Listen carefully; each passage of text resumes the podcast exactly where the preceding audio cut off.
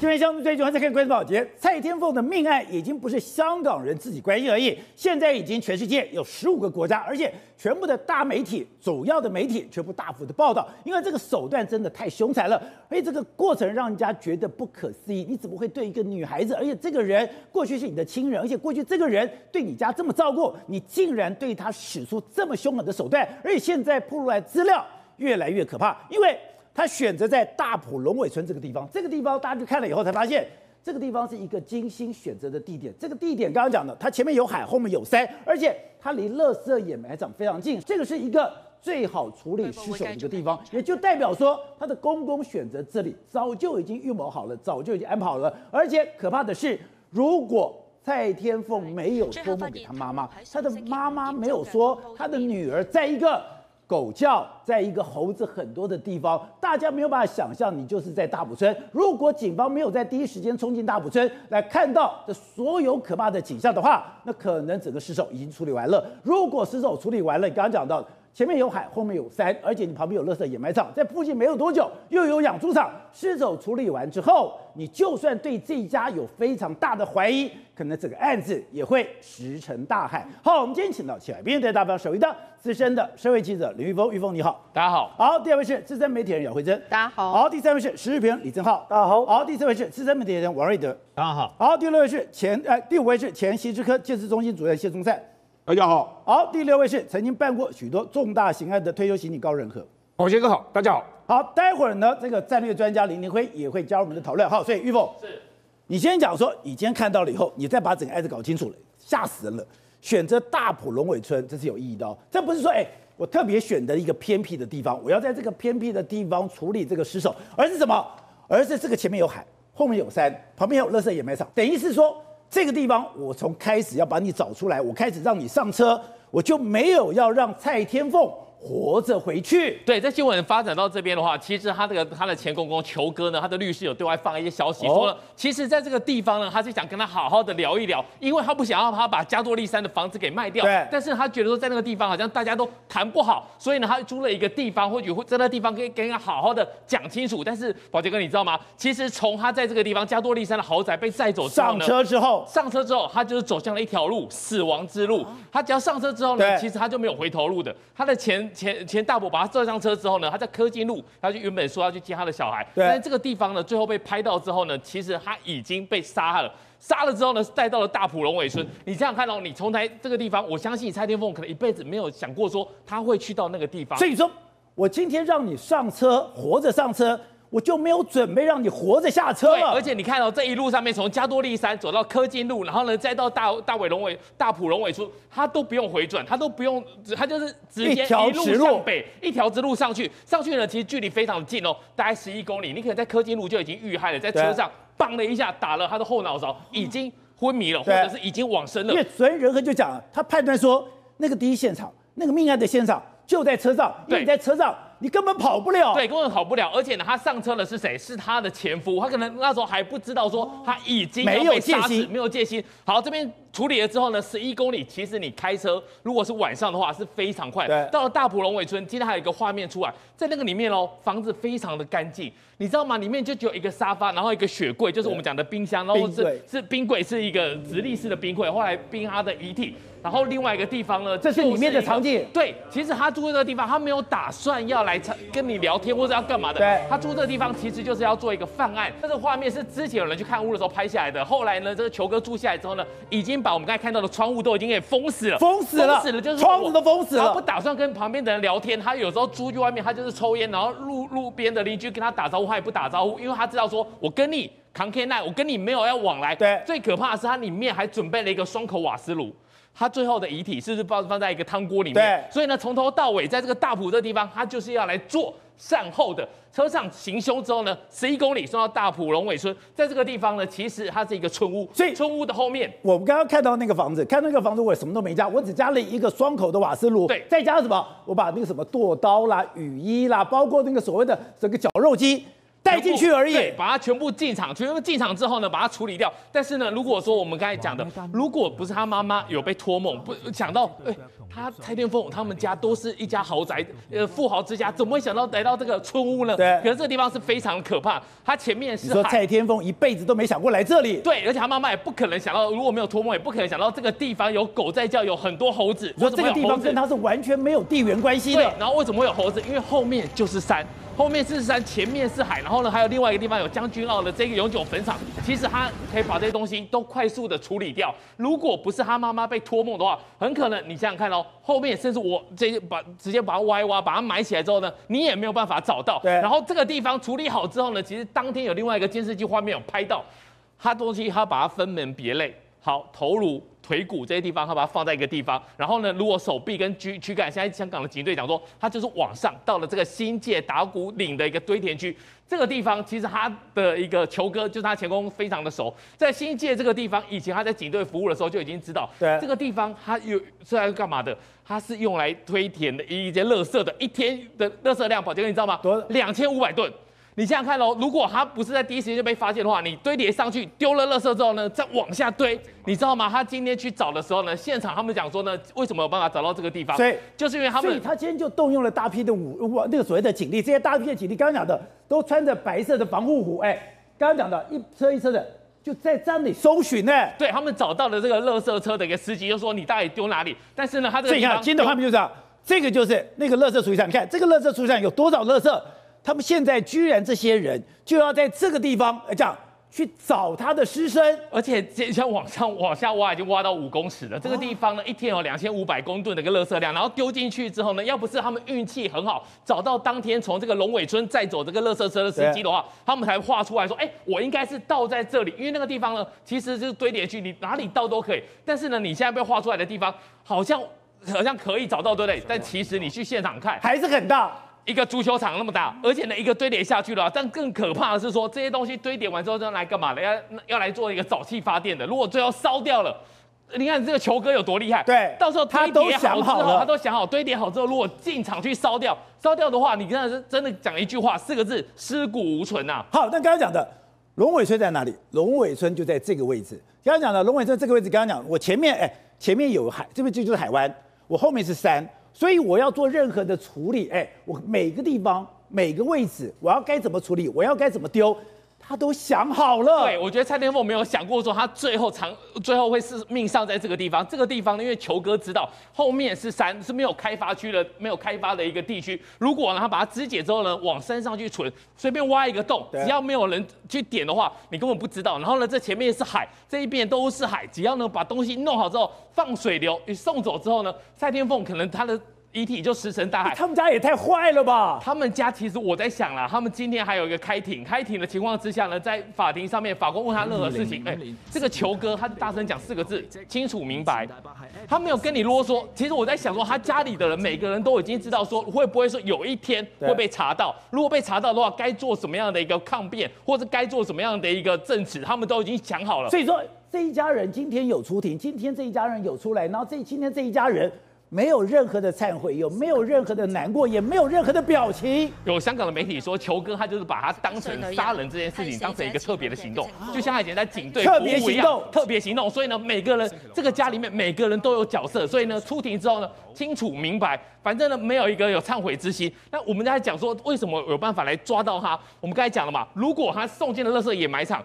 再超过一天没有被找到的话，送进焚化炉烧掉之后呢，永远尸骨无存。就就差一天。对，就算你怀疑他们家，哎，你们一家四口吃人家的，吃住人家，然后最后不是你大伯把他载走的话，你只要找不到尸骨，你只要找不到这些证据，你要怎么检控他？其实只差一天。那这一天呢，非常的玄奇。他妈妈被托梦说，在女儿啊，其实那时候一一个二月二十一号的时候呢，还很多人想说。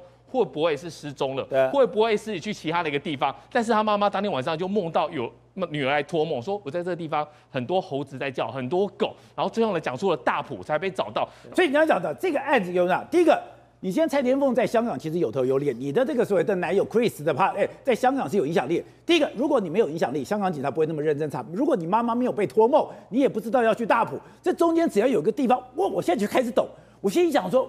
为什么你的这个所谓的前功大这么栽？你为什么都不担心搞了半天他都已经想好了，要不是刚刚讲的那么多的巧合，他早就处理干净了。对，其实如果没有我们刚才讲的妈妈被托梦了，其实这件事情我们可以讲说是一个完美的一个犯罪。为什么呢？你想想看，只要说这个没有办法找到他的尸骨，这些东西你看放在哪里？对，龙尾村谁会想到龙尾村呢、啊？而且那个地方不像台湾到处都有监视器，你想想看，你看那个画面你就知道，哦、它就是一个村屋嘛。对，那一一个村屋根本不知道。然后呢，你在香港的九龙，你在香港的油麻地，你在地方有很多的监视器。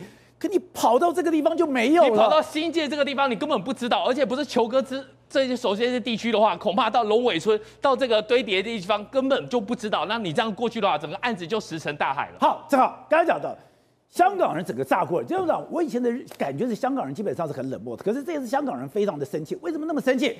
那你们家也太过分了，而且他的大伯是不断的去炫富，你不断的炫富，你今天去张扬说你开着名车，你今天去好的餐厅，你穿着好的服装。你全部都是吸血鬼，你全部都是这个女孩子公益，结果你居然还把她给宰了。对这件事情呢，最让我们觉得这个很难匪夷所思，就是说这个所谓的蔡天凤哦，蔡天凤除了养她前前夫之外，还养她前夫的哥哥，养她前夫的妈妈，养她前夫的爸爸，他们全家都是吸血鬼啊！这次才是让全家都是全家都吸血鬼，还记得吗？他前夫被抓到身上是有五十万港币的现金哦。他手上的表不是四百万，是四百万港币的表，将近两千万台币的表，百达翡丽的好几只放在兜里面。百达翡丽，百达翡丽表好几只放在兜里面。他前夫跟他离婚之后说要做鸡蛋糕，他直接给了一百万港币让你去做鸡蛋糕生意。百达翡丽是现在是。最贵的手表哎，劳手表中的劳斯莱斯啊，身上有好几只价值两千万台币，总价值两千万台币的百达翡丽表。他前夫一句话要做鸡蛋糕生意，先给你一百万做鸡蛋糕生意，你最后亏了多少钱？亏了四百万港币啊！一句话没关系，你就去做。所以这个东西哦，是让人家觉得非常愤怒。更愤怒的事情是，我们照理说我们俩离婚，对不对？我离婚照顾你就已经很了不起。我不是照顾你，我照顾你的爸爸，照顾你妈妈，我还照顾你的哥哥啊。他哥哥离婚之后呢，他前夫的哥哥，照理说离婚干我什么事？对，他还比他哥哥当司机，然后呢，好吃好住好穿，供在那边。结果呢，他哥哥竟然是共谋杀掉他的共犯。他哥哥平常生活有多炫富，你知道吗？这个呢，就他前夫的哥哥，平常呢还会跟蔡天凤一起合照，说情同兄妹啊，你情同兄妹下杀手。然后呢，这是什么？宾士 AMG 的车子，AMG 的车子。对，然后呢，还有劳劳斯莱斯的车子。平常哦，他的前夫呢，就是专门呢去炫富，然后穿这个 GUCCI 的衣服，然后吃高档的铁板烧，甚至哦，他前夫呢会去吃这种，这叫好酒好菜。这个是贝克汉跟周润发的爱店，在香港一客一个人是两千港币起跳，两千港币的一个人吃一万块起跳。然后呢，他就 po 这个照片说：“我就吃好酒好菜，你只当司机，你吃这种东西，谁养你的嘛？谁给你的钱嘛？”然后呢，吃风扇，风扇是什么？是刘嘉玲打卡的地方，一两块叉烧卖你快六七百块，两块叉烧，日本来的猪肉，日本来的米，日本来的鸡蛋。两块叉烧卖你快六七百块，这个风扇，你刚刚讲的，你弄两块叉烧给我吃，居然要六七百块，对，而且你号称这里面所有的食材是日本来的，对啊，叉烧是宫崎猪九州蛋日本米啊，所以一一一颗叉烧两块肉，我有看哦，就卖你这个六七百块，然后吃的什么天一阁古法粤菜，他一天这个家餐厅只招待三十人到四十人，所有的菜你看里面的菜，哎，他还把菜单弄出来，菜单很恐怖哎。前面我就不讲了哈，后面讲的勋哥的鲍鱼拌东风螺、蜀香墨鱼仔、花椒螺头炖鸡、香醉昂琴、清蒸海鱼、焦香菊大虎虾。哎，这一个一个人也没有一万块吃得下来吗？所以看这一整家子真的靠蔡天凤过的是大鱼大肉的日子，而且呢，他前夫的爸爸，哎，这个房子八千万港币，好几亿台币房子。不眨眼买下是挂他爸爸名下，所以你要知道这家人哦，如此残忍的杀害蔡天凤，为什么香港人会炸锅？因为太丧尽天良了。好，对的，你昨天就特别提醒说，他母亲被托梦，他母亲被托梦说，在一个什么有猴子有狗叫的一个地方，所以刚才而且大埔两个字出来了。你说这个至关重要，因为如果这个东西没有被托梦，今天警方没有在第一时间去到这个大埔找到这些所有的东西的话，他很快就处理了。而且你说。很多的尸体一处理了，你根本就找不到了。你要知道一件事情啊，破案当然需要科学的基证，但是在科学基证之前，你必须要有一个这个根因嘛，你要有个原因，你要有个源头，你才能够锁定某个东西去查嘛。对。那么他的妈妈从来没有去过大埔这个地方，从来没去过，从来没有去过，而是因为女儿托梦找不到人，然后托梦托梦说跟他妈妈说，因为他跟他妈妈感情非常好，然后跟他妈妈说他在一个啊这个很多狗叫。然后又有刚刚讲的嘛，很多狗叫啦，还有一些啊动啊猴子的动动物跑来跑去的地方嘛。然后最主要是在梦里面讲出“大埔”两个字，而且不是只有一次而已。对，如果没有这个源头，你就不能马上去锁定到大埔。哎，你不要看小看香港啊，为什么？香港小归小，住了七百多万人啊，所以呢，到底要去哪里啊？瞎子摸象，没有一个源头，你根本没有办法找嘛。尤其他的前公公是一个警察嘛，那所以呢，他早就想好我要怎么让他，他的目的其实就是他为什么要分尸啊？为什么要这样做？就是要让它变成失踪。变成失踪这个房子就被变成我的，没有人会来跟我抢，也没有人会把这个豪宅给卖掉了嘛。所以呢，事实上呢，这么一连串的这个事情就表示，再晚个一两天的话，搞不好这些基证都找不到尸尸骨无存的话，我请问你，你你要怎么破案？对，为什么？你要告诉我，问我说，那么托梦啊，托啊叫科科学 DNA 啦，什么东西，在 DNA 这些科学证据之前很重要，但有时候案子就是差那个临门之一脚。托梦就是这样子，他妈妈就是临门一脚。对，那么你说这个啊，你相信也好，不相信也罢，但有些案子没有临门一脚就破不了案嘛。我看过一个案子啊，本来是已经悬之又悬，不会破的悬案。宝杰，我问你，密室杀人事件是日本最多的那个悬疑剧，对不对？推理剧。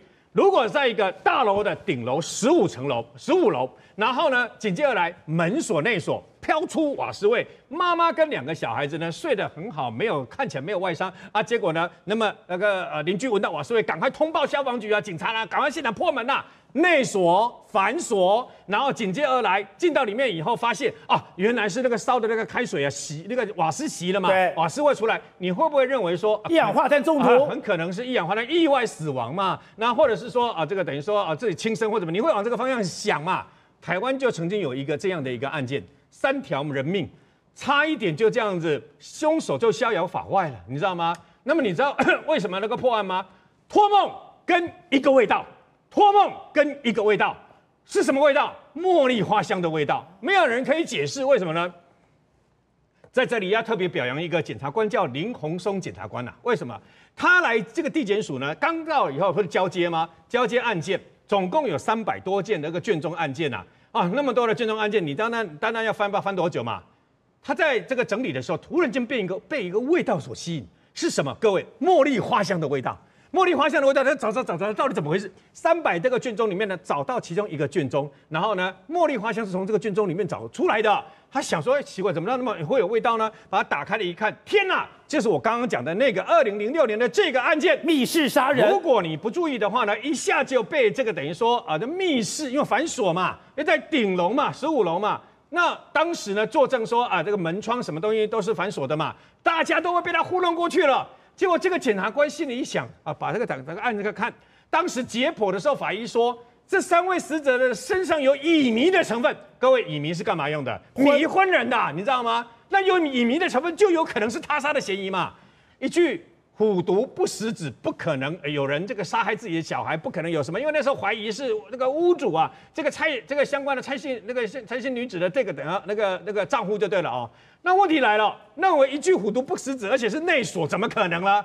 结果这个检察官就找他认识找到他认识的刑事警察局的警官，就下去查。天呐，你知道吗？因为这个味道，所以呢，那么他就去采油，发现一件事，他竟然找到了当年一年多以前负责赶到现场破门要救人的消防局的消防员。对，那么证实没有错，是内锁，可是不是所有的门窗都内锁，为什么呢？因为他们家的阳台那个门锁，那阳台不是会有那个窗户吗？对，那没有锁，那可是问题是，那当时为什么没有怀疑？因为很简单，因为十五楼的阳台谁会怀疑？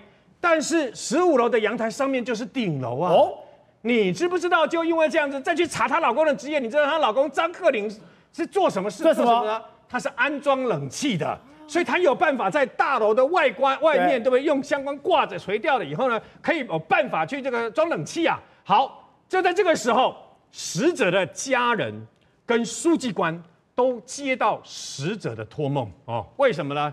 刚刚讲的托梦，死者有托梦。他托梦里面讲什么？托梦里面就强调，我不是自己亲生的，我的两个孩子也不是自己亲生的。我是被我的先生给杀害的。讲这么仔细，讲了以后呢，当然这些托梦你也可以说是家人是日有所思夜有所梦嘛。那书记官也也也只能讲说，我是不是接触案件太多了，把它说出来嘛？但是因为有同时不同人接到托梦，那你会怎么样？你会怀疑呀、啊，怀疑以后就去查，你知道吗？所以查了半天，没想到去查了半天以后，竟然意外发现当年曾经有一个这个大楼的里面的一个住户说。我们我曾经无意间发现了、啊，他们那个时候不是这这这个这副楼不是意意外死亡三个人吗？意外发现有一个可疑的身影出现在我们楼梯间呢。他那时候这个住户很热心呢，还去调哎，还去调这个可疑的人士。那么穿着安全帽，穿着雨衣，然后呢走出匆匆忙忙走出这个等于说呃那个楼梯间，而且就在命案发生前，他把他调出来以后交给了警方。录影带还在啊，重点来了啊，当年的警方逃到哪里去啊？刑事警察局赶快去调，影带还在。但是相关没有保存好，已经都已经脱磁，已经都没有办法辨识。他们还想尽办法送到国外去，想要把它恢复啊，花了四万多自费，结果还是还不来。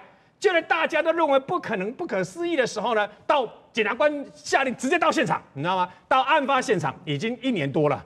到现场以后，这个检察官林鸿松吓了一大跳。他这个案子不是那个卷宗闻到那个茉莉花味道吗？闻到茉莉花，他一打开了以后，又闻到茉莉花的味道。你知道为什么吗？一瓶茉莉花香味的相关的精油就放在屋内一年多了，那味道还有。原来就是他在卷宗那个茉莉花。对，原来死者生前就是做茉莉花精油的，你知道吗？所以他认为冥冥之中一定有问题，所以去查了以后，把所有的证据查了以后，发现天哪，这是一个惨绝人寰的人间悲剧。为什么呢？原来是这个那么死者的丈夫叫张鹤龄啊，他聘上了外面的小三。所以后来因为一些纠葛干什么的呢？所以他决定杀害自己的太太。他的十二岁的长女起来上厕所看见了，他竟然就一不做二不休。你知道最可恶的是什么？他在杀害的整个过程当中，竟然用蓝牙无线，那把整个声音播给他的这个外面的小三听啊，证实我为了爱你，我杀害我全家人呐、啊。这个时候，那个外面的这个小三还听到他讲说：“爸爸对不起你，就把另外一个给给给杀了。”这样一个，然后。杀完以后还故布疑阵，密室杀人，就故意把那锁全部反锁以后，原路线跑掉。各位，你要知道，如果不是这阵香味，如果不是那么所谓的这个托梦，而且还有人常常听到顶楼有小朋友在那个骑那个什么那个那个相关的玩具车的那个声音，为什么？后来这个房子就有骑车声音。因为因为这其中一个小朋友呢，他以前最喜欢在顶楼骑那个类似的儿童玩具三轮车啊，你知道吗？还有这个声音呐、啊。所以呢，后来就是因为这样才得以破案。那么当时这个张鹤龄已经逃到中国了，骗不回来。后来警方用我是保险公司的理赔员，你如果不赶快回来，就没有保险费可以领，把他骗回来。后来还因为这样而破案。破案了以后，本来判连续判了好几次的死死刑啊，很可惜的，没想到我们最高法院的法官竟然用有教化可能，改判无期徒刑定谳。你说张鹤龄可不可恶？好，然后。你追究讲这个是预谋，而且你判断这个第一现场就在那个车子里面，而且你说这个很恐怖是，哎，我在想说，哎，你你们两个以前有感情哎，你过去都受他资助哎，你怎么会那么狠？可你说你的经验是，这种分手有感情的下手特别恐怖，因为我们自己在台湾当刑警、当警察这么多年的经验来讲，你这个被害人好，OK，二零一二年结婚，然后你跟你的先生感情不睦。那三年内你生了两个小孩，离婚了。离婚了之后，你二零一六年隔年你又再度结婚，你已经吃了一次闷亏。第二次你又再结婚，你如果是富豪的孩子，爸爸妈妈同意吗？好，就算同意你，你改嫁了第二个之后，你为什么二零一九年又买这个豪宅，说要避税节税，买给你前夫的前公公，给他名下呢？你为什么不买给你现在的老公？为什么不买给你爸爸？不不给你妈买买给你妈妈避税？买给前夫的老公呢？对，为什么？这不可能的事情嘛。所以台湾的警方会调查，第一个，这个被害者有没有重大的保险金？啊，如果他没有跟这个现任的老公结婚的话，他有保险金的话，是他的孩子前任的孩老公的孩子要继承的。对，那你在台湾是七年之后失踪，七年报死亡了，死亡这些保险就保险金，你说不但有房子，还有保险金。就像我们有一句话，有一天等到你啊，七年我就等到你了。他们七年还给安远就住在那个豪宅，那个豪宅七千两百多万。请问一下，你现金搬出来这些钱，二零一九年这些钱是是是哪来的？你父母亲资助你的，还是你现任老公资助你的？那你说电那个媒体报道哦，你的现任老公跟你旧的老公一家两家和睦，我不相信，个人不相信。我也不相信。对，那为什么报道出来哦，一家和睦还大家一起？不是，我最不能理解是，你看嘛，今天 Chris 出来以后是跟他非常恩爱。如果我跟你这么恩爱，那我又知道说你把钱又给另外一个男人，你不单是给那个男人，你还养他一家人，这个太匪夷所思了。所以不可能。那因为唯一一个可能什么的财，就是这个财。那这个财就是说，我们刚才讲，第一个保险金有没有可能投入大量的保险？他的前公公前先生帮他投保的。第二个就是他是个豪宅。也许他不需要卖啊，他为什么那么有钱？我干嘛卖？对，这些话都是他们自己讲出来的，因为没有证据说他要要卖嘛。那再第三个最重要的是，因为他一定有压力，想要跟他分手。为什么？你说其实被拆打了？对啊，不要再来往了，因为这边我现在的老公，我有两个小孩，对，我已经在社会上的一个地位了。那我在社会上已经跟那么多明星一个光环，我是个名媛呢。开玩笑，我还跟你旧的老公这边在一起，我要想办法跟你切开。那我跟你切开来、啊！你这个前公公是刑警的，刑警六十五岁，相当于我的学长啊，跟阿显生我的老师一样年纪差不多。他们那个时候老刑警比我还厉害一百倍啊！所以想好想好了很多的套招啊，那那些都是已经他这个公公早就设计好了。那这些为什么？因为就是想把你消灭，消灭掉你之后，为什么这些财产，他的名下这个房子，香港的法律跟我们台湾可能不一样。你名下我的名字，你七年后宣告死亡。这个房子就是我的啦，但是我最怀疑的就是他，因为要分手的时候痛下了杀手，你一分手什么都没了。那我跟你举个例，我讲这些都有根据的。我自己在文山二分局刑事组的时候办过这样的案子，类似就是要分手，男女生跟男生要分手。我在文山二分局刑事组的时候，我一个学长跟我同单位的学长，他有一个弟弟，他弟弟身高一百八十八，很高又帅。然后我们分局对面有一个夜市。他弟弟大约十一点多都会过来跟我们吃个宵夜，喝喝两杯小酒。那有一天，他就跟我们聊天呢、他说：“哎，我最近有一点困扰，发生发生了一点事情。”我们就聊天说：“发生什么事？我们大家来研究看看呢、”他说：“我有一天回到家里呀、啊，我女朋友啊煮了一锅羊肉炉让我吃啊。那我嫌那个肉呢，都都是骨头啊，我就骂了我女朋友：‘你去哪里买的羊肉炉？都通通都是骨头，你这怎么能吃啊？’他女朋友冷冷的回答说。”你现在吃的这个是我们家养的居居啊，所以你敢背叛我的话，你的下场就是这只狗。哇！他跟我们讲完之后，我们同时异口同声说，马上离开他。当然要马上离开。对，马上离开。第二天他消失了。第二天消失。第二天消失了。第二天、第三天、第四天，我学长说啊，完蛋了，我弟弟出事了。我们那时候没办法，就是调通联记录，我们调直接调呼叫器的通联记录，跟他手机通联记录。有一个号码零二五零五开头，那一调出来哦，在中山区新生北路两段的一个地方，那我们就到现场去，那个密集啊，那个夺命连环扣啊，扣了一百多通啊。到了现场之后，我们通知当地派出所的员警，通知里长，通知锁匠，就是要开那个铁门啊，那个铁门在三楼啊，那锁匠也我们都在嘛，反正我们也不告诉他什么事嘛。那他就开了，第一道铁门都开开开开打开了铁门了，红色铁门打开之后，第二道是个木门，喇叭锁的木门。那喇叭锁的木门呢？那锁这样要开的时候啊，里面的门都打开了，里面打开的时候，里面打开了。对对对对，有两道第二的木门，里面自己打开，站了一个女人，披头散发，然后脸色苍白这样子。那看着那个锁匠，锁匠啊一声，我听他啊一声，我也啊一声的，全部的人都啊了一声了，什么事不知道。我学长赶快把锁匠一推开，门一进去，问那个女的：“我弟弟呢？”就墙壁上那个开关了，一打开，灯一亮，啊，左边有个床铺，他那个是一房一厅的床铺，前面是个电视，他弟弟全身赤裸，就穿着内裤，躺在地躺躺在那个床上面。我那时候想说啊，人还活着，因为他，但是发现他头哈那个夜灯。旁边床旁边的那夜灯柜打开灯了，他头有一个黑色的塑胶袋，就像个气球一样包在头上。那包在头上有听到那个声音啊，沙沙沙沙沙沙沙沙沙沙，这个声音啊像呼吸啊啊！那我学长说赶快赶快，我还还在还在还活着，把垃圾袋啪一扯开啊，里面都是蛆啊。那我学我学长就问那个女的，你为什么要杀他？他那个女的大这她的弟弟十二岁，姐弟恋，那个女的也是离婚，但是在酒酒家上班。他说：“我供你吃，供你穿，你还在外面给我搞找找一些女人，我已经警告过你了。你如果背叛我，你的下场就是居局那样。”